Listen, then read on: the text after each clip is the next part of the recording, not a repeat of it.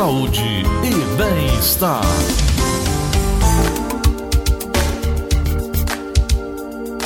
Atualmente, há cerca de 36 milhões de indivíduos portadores da doença de Alzheimer e para 2030 a previsão é que o número aumente 85%.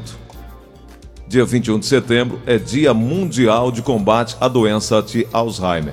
Estou aqui com o Dr. Felipe Cabral Nobre, que é terapeuta ocupacional, é, também especializado em gerontologia pela Unifor, especializado em saúde da pessoa idosa pela UFC. Doutor Felipe, muito bom dia, tudo bem, doutor?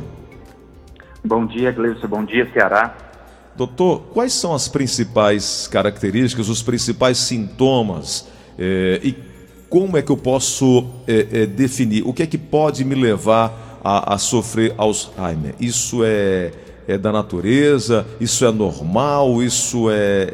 Enfim, cada indivíduo é propenso a isso, tem como se evitar? Bem, Glilson, bem colocado por você. É, a sociedade como um todo, ela vive um processo de envelhecimento normal. Claro que essa evidência, ela se torna é, muito mais impactante no momento de hoje, que nós estamos é, sem essa representatividade da população em massa, nascida, na verdade, como eu quero dizer para vocês. Uhum. Nós observamos muito mais uma população de meia idade e uma população mais velha. Se eu tenho um aumento dessa população longeva, pessoas mais velhas, automaticamente eu tenho um aumento de doença crônica e neurodegenerativa.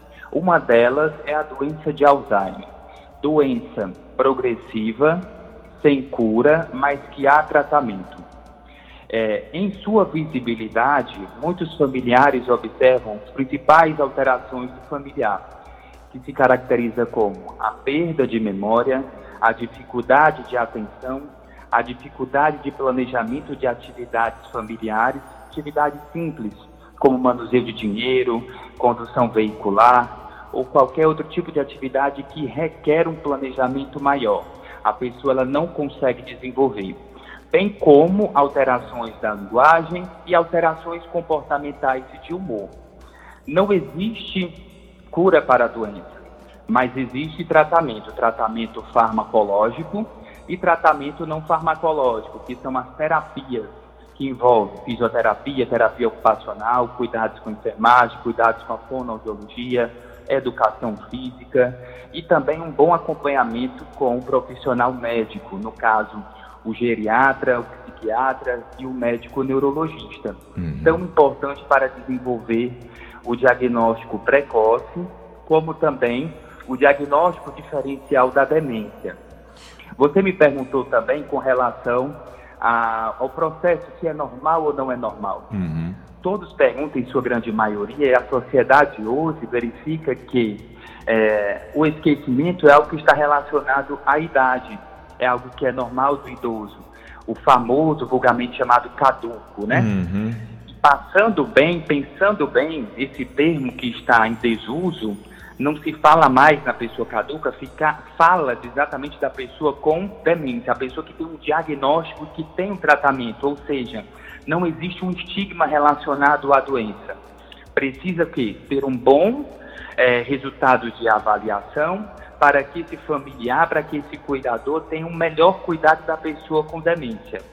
Uhum. E você me perguntou algo bem interessante também. Isso é normal? Não, não é normal. Quando começa a alterar o cotidiano da pessoa, a pessoa tem esquecimentos, lapsos de memória imediata, dificuldade de resolver atividades simples que ela resolvia, dificuldade na comunicação, ou então se perde, ou então não consegue desenvolver o trajeto na sua comunidade, não é? Na sua é, bodega que costumava ir ali na esquina, ou hum. então ia ao supermercado comprar, ia com a lista de compra e hoje não consegue mais fazer o que é solicitado, é um sinal, é um sinal que está acontecendo alguma coisa diferente no seu cotidiano, hum. no seu dia a dia.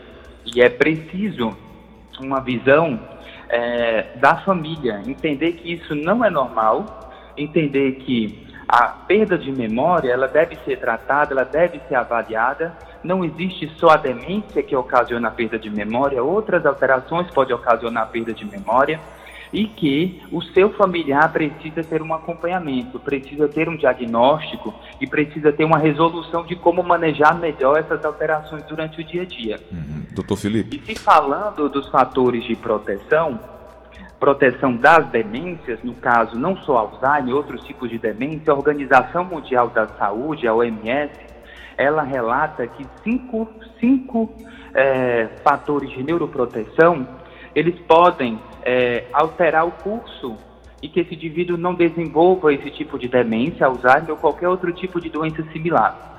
Que no caso é a realização da atividade física, o cuidado alimentar, o cuidado do coração, isso nos revela o cuidado da hipertensão e do diabetes, manter as atividades intelectuais, as atividades que envolvem o funcionamento desse cérebro e manter também um bom desempenho nas atividades sociais. Doutor eu Felipe. tenho esse conjunto é, de tratamento de fatores de neuroproteção, esses hábitos de vida que são importantes, eu consigo é, retardar, claro, a progressão dessa demência, se um dia eu tiver, bem como eu consigo proteger o meu cérebro para que eu não tenha.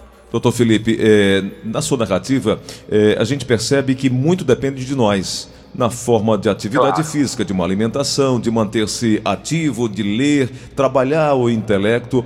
É, eu vejo que o número também cresce muito, doutor Felipe, e há uma confusão muito grande é, na definição ou na procura ou de momento de procurar um acompanhamento médico. Há também um certo preconceito, há uma certa dificuldade do- da, da pessoa se reconhecer na necessidade de procurar um médico nesse sentido. Ah, o esquecimento eventual, por exemplo, dado ao estresse, o cansaço, muita gente trabalhando muito, todo mundo é sempre muito para ontem, e aí há um lapso de memória eventual. Isso é um ponto. E o outro ponto é quando você começa naquelas aqueles esquecimentos rotineiros, aquelas, aquelas, aquela perda de memória muito rápida em prazo curto, a dificuldade de lembrar de fatos mais recentes. É, é, seria como, como é que eu posso definir se eu estou com aquele esquecimento em virtude do estresse, se eu estou iniciando um processo de Alzheimer?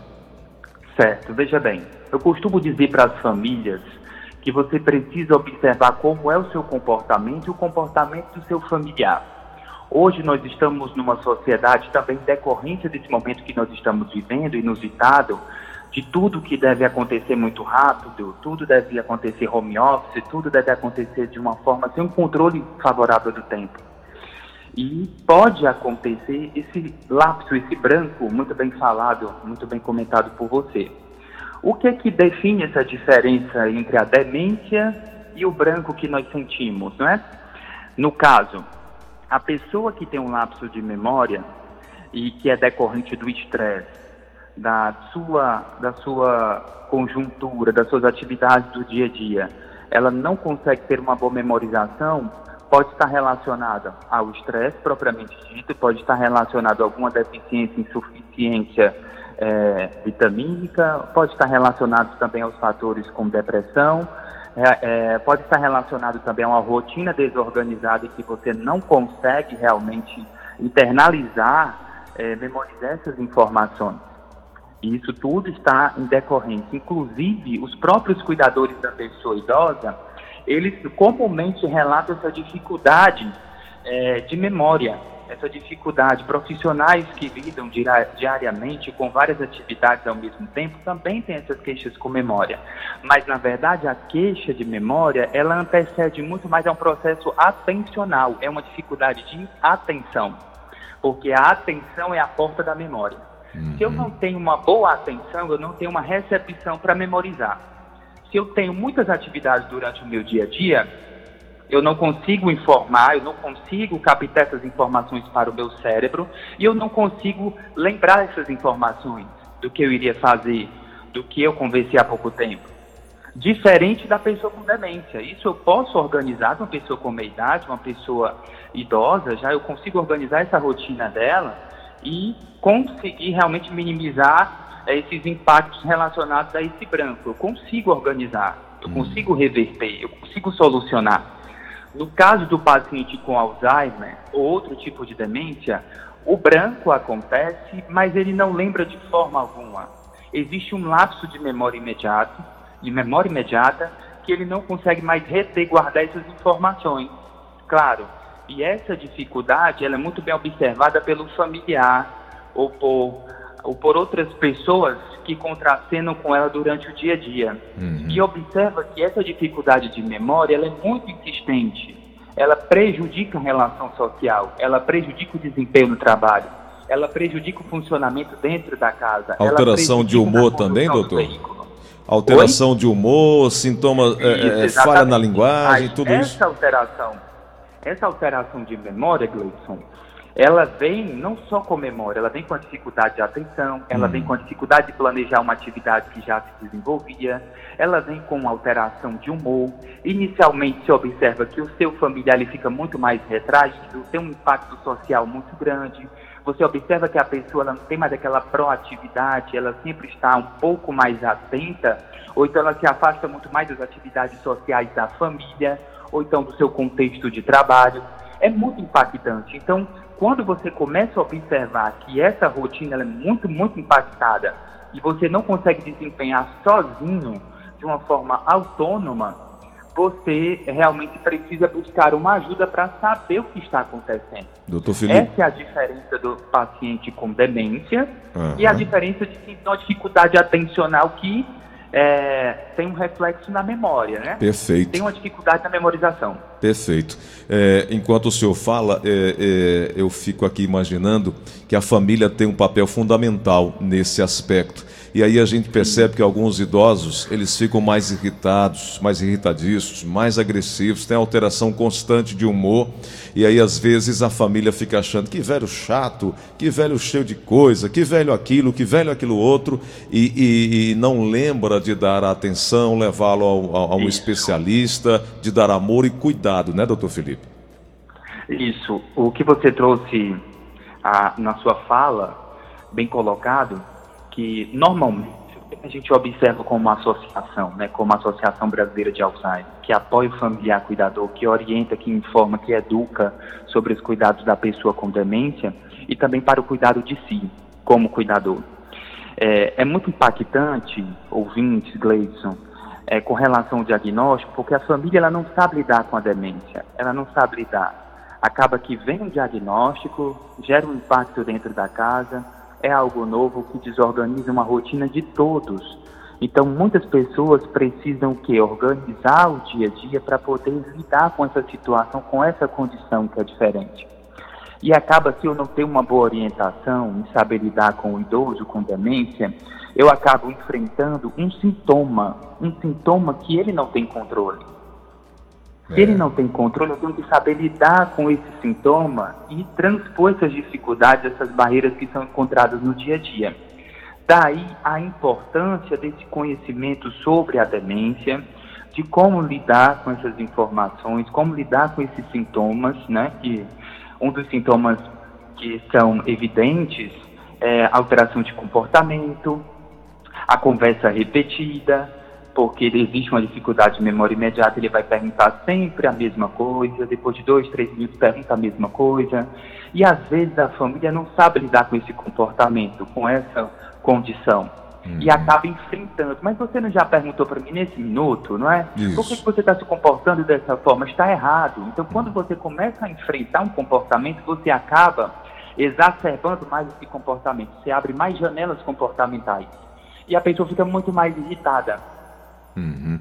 Doutor... E aí vem outro assunto muito importante que nós não podemos deixar de falar, Gleice, que nessa relação de cuidado, eu não posso descaracterizar o meu familiar, uhum. a pessoa que é vítima da doença, a pessoa uhum. que é diagnosticada da doença. Uhum. Ou seja, se eu tenho uma Dona Maria ou o seu João, a história de vida deles deve permanecer sempre à frente de qualquer tipo de diagnóstico, seja ele Alzheimer ou outro tipo de demência. Eu tenho que valorizar a história de vida dessa pessoa e não valorizar uma doença que ela está vivenciando no momento. Claro que eu tenho que saber como eu devo me comportar frente a essa nova condição. Mas eu preciso saber lidar porque eu tenho que valorizar o outro, eu tenho que cuidar do outro, eu tenho que saber das preferências do outro, eu tenho que respeitar e dar mais dignidade para essa pessoa que tem um diagnóstico de Alzheimer ou outro tipo de demência. Porque se realmente eu não souber lidar é, eu vou para o comportamento que nós chamamos o comportamento estigmatizante, não é? Hum. Que é aquele rotula, aquela rotulação que a sociedade faz. É o idoso caduco, é o idoso que não sabe de nada, é o idoso que não aprende, é o idoso que não faz nada. É. E nós precisamos, como sociedade, retirar esse rótulo e dar empoderamento à pessoa idosa. Dar é, possibilidade da pessoa se desenvolver como pessoa dar a possibilidade da pessoa desenvolver é, relacionado ao que ele gosta, o que ele quer, o que ele deseja, o que ele almeja, até o momento que o cuidador vai precisar realmente fazer por ele essas tarefas básicas da vida diária. Eu, quando e, comecei... E a, a associação... Ah. Oi? Eu, quando comecei a conversar... E a associação, ela tem essa, essa, essa, essa prerrogativa, né? Ela uhum. tem essa, essa necessidade de estar à frente, orientando essas famílias esses cuidadores, esses familiares, a lidar com essa nova rotina, essa hum. nova condição. Isso. Eu quero até falar agora para os ouvintes: se você conhecer alguém na comunidade, conhecer alguém dentro da sua casa, que você está começando a observar esses sinais clínicos, são sinais importantes, perda de memória, dificuldade de executar alguma atividade que ele já executava sozinho, que agora não executa mais ele está um pouco mais deprimido, ou existe uma alteração de humor muito brusca, uma alteração comportamental, procure ajuda médica. Isso não é normal. Muito procure bom. ajuda médica e procure a Associação Brasileira de Alzheimer para um bom cuidado, para um bom manejo no dia a dia. Isso. E além Eu... de tudo, Gleison, é, falando diretamente para a comunidade, quanto é importante é, ter essas informações porque a partir do momento que você tem essa informação, que você come, começa a observar que o seu familiar, o seu idoso dentro da casa tem essa alteração que eu estou falando, você precisa recorrer à unidade básica de saúde. Lá na unidade básica de saúde, o profissional que é a porta de entrada, ele vai te recepcionar, você vai levar essa queixa e o médico responsável, ele vai fazer o direcionamento para o centro de referência da pessoa idosa aqui em Fortaleza. A Coordenadoria de Atenção à Saúde da Pessoa Idosa tem desenvolvido bom trabalho em Fortaleza, na pessoa do Dr. João Bastos Freire, que está à frente do grupo, e tem desenvolvido capacitações em parceria com a associação para que esses profissionais sejam bem capacitados e que eles consigam fazer um encaminhamento correto para o centro de referência e que o familiar seja diagnosticado corretamente para que a dispensação da medicação é, no serviço público ocorra de forma favorável e que esse familiar, essa família, né, que tem um diagnóstico de demência, de Alzheimer ou outro tipo de demência, seja bem apoiada e seja bem assistida pelo serviço público. Perfeito. E nós, como associação, nós estamos abertos e, e, e dispostos a colaborar nesse manejo diário das famílias. Muito bom. Quando nós começamos a conversar, eu imaginei que seria uma, apenas uma entrevista, mas nós tivemos uma aula aqui dada pelo senhor com muita facilidade de entendimento, de forma bem clara, levando as informações para o nosso público ouvinte. Doutor Felipe, eu quero te agradecer pela oportunidade de conversar, de levar a informação. Pois não, doutor? Eu queria só abrir um parênteses. Pois não. E aproveitar essa oportunidade que nós estamos aqui no canal de grande impacto com a Rádio Verdes Mares eu queria compartilhar com os profissionais, com os familiares, cuidadores, a oportunidade de se educar, de informar, de ter uma boa base para saber lidar com essas alterações cognitivas, comportamentais, sociais. A associação ela está desenvolvendo um evento, um evento educativo desde o dia 16 de setembro e deve finalizar no dia 21 de outubro. Nós estamos desenvolvendo o projeto Sinapse. O projeto Sinapse é um projeto pioneiro, inédito e inovador, desenvolvido pela Associação Brasileira de Alzheimer através do seu portal, seu site. Lá a pessoa se inscreve gratuitamente e desenvolve é, aulas. Aulas são desenvolvidas para que a pessoa possa se informar e ter realmente conhecimento sobre a demência e ter também a possibilidade de é, expandir esse conhecimento e passar para outras pessoas da comunidade, profissionais, enfim. O intuito é educar e informar para que a pessoa tenha um bom tratamento. Então, queria convidá-los, queria convidar vocês, a equipe, os ouvintes, os familiares, os cuidadores, os profissionais médicos, residentes, outros profissionais do Núcleo de Apoio à Saúde da Família e outros mais, a participarem. Como é que você participa? É gratuito, é no portal da Abraço portal.abraço.org.br. e lá você deve ter o acesso diretamente ao projeto Sinapse. Lá você faz a sua inscrição, assiste suas aulas, participa de duas lives ao vivo com profissionais renomados do Brasil e deve ser certificado após 30 dias de participação 100%, né? 100% de participação no programa. Maravilha. Só lembrando um pouquinho, é portal.abraço.org.br, é um serviço gratuito de educação e informação para você que necessita ter o maior conhecimento sobre demência. E eu estou vendo aqui no portal da Braz que a cada três segundos no mundo há uma pessoa com problema de demência. O número é muito alto. Eu vou, pro, eu vou aproveitar, doutor Felipe, é, e marcar um novo momento com o senhor para nós falarmos sobre esse projeto Sinapse, que é muito importante, muito interessante. É, nós precisamos levar a informação às pessoas. A informação ela é uma porta de entrada para que a pessoa se cuide, tenha atenção, que, a, que o familiar dê também atenção é, a, a, esse, a esse paciente, a esse idoso principalmente, e que nós possamos fazer aqui, enquanto veículo de comunicação, esse papel. E mais uma vez eu volto a te agradecer pela oportunidade de conversar conosco, desejar uma ótima semana e eu vou entrar em contato com o senhor para marcarmos um outro momento.